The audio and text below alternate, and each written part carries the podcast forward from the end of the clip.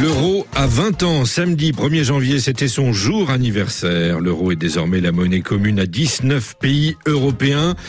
Un anniversaire, ça se fête. Bonjour Dominique Bayard. Bonjour Arnaud. Et bonne, année, à vous. Oui, à vous aussi. 20 ans, 20 ans euh, donc d'euros, 20 ans c'est le bel âge. Hein, euh, et c'est, dit-on, l'âge des possibles.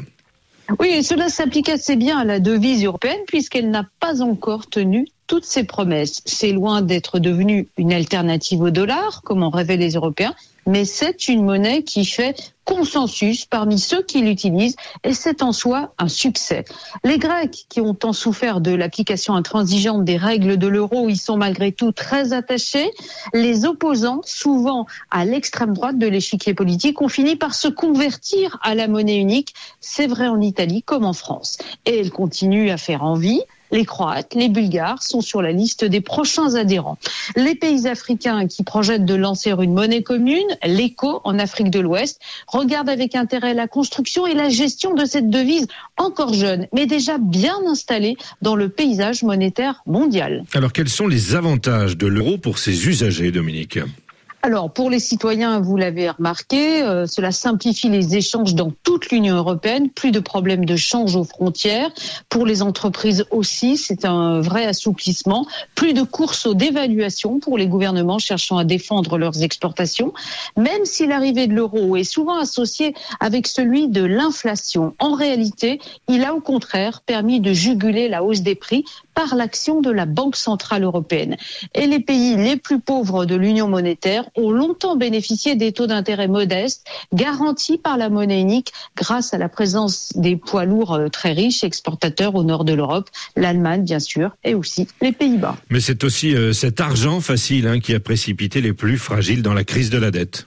Oui, c'est vrai, une crise qui a mis en évidence la disparité des économies membres de l'Union monétaire et bien sûr le manque de solidarité des pays riches à l'égard de ceux du Sud qui se sont retrouvés en crise. Mais cette crise, on peut dire une crise de croissance surmontée dans la douleur, n'a pas détruit l'euro, bien au contraire. On voit aujourd'hui à travers la nouvelle crise économique provoquée par euh, la pandémie de Covid-19 que les États membres ont gagné en maturité et qu'ils commencent à admettre le devoir de solidarité inhérent à une union monétaire. Pour la première fois, les Européens lèvent de la dette commune et l'argent est redistribué, y compris dans les pays européens non membres de l'euro. Et quels sont les défis que doit relever l'euro aujourd'hui? Alors, le retour de l'inflation, c'est sans doute l'urgence du moment. La Banque centrale européenne va devoir manœuvrer habilement pour éviter un embrasement des prix et des salaires, et cela euh, dans les prochains mois. Les membres de la zone euro doivent aussi réformer les règles de Maastricht qui peuvent être contre-productives en sortie de crise, étant donné que le nouveau gouvernement allemand y semble a priori favorable. Ce chantier paraît aujourd'hui réalisable. Enfin, ce tout jeune euro, à peine sorti de l'adolescence, doit faire face à une concurrence inattendue, celle des crypto-monnaies. Là aussi, la Banque centrale européenne devra faire preuve de vigilance et d'imagination pour prouver que la monnaie unique est capable de s'adapter à cette nouvelle donne numérique. En bref, Dominique, euh, en Chine, le promoteur immobilier Evergrande, toujours menacé par la faillite, vient de suspendre sa cotation à la bourse de Hong Kong.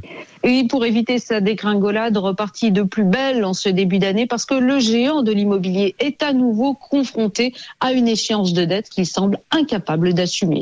Et puis aux États-Unis, Tesla a terminé l'année 2021 en beauté avec des ventes records. Le champion de la voiture électrique a livré l'an dernier 936 000 véhicules, euh, c'est presque un million, et c'est surtout deux fois plus que l'année précédente. Une prouesse, alors que les constructeurs automobiles sont tous confrontés à des ralentissements des ventes pour cause de pénurie de composants. Merci Dominique Bayard. Bonne journée à vous. Aujourd'hui l'économie chaque matin sur RFI.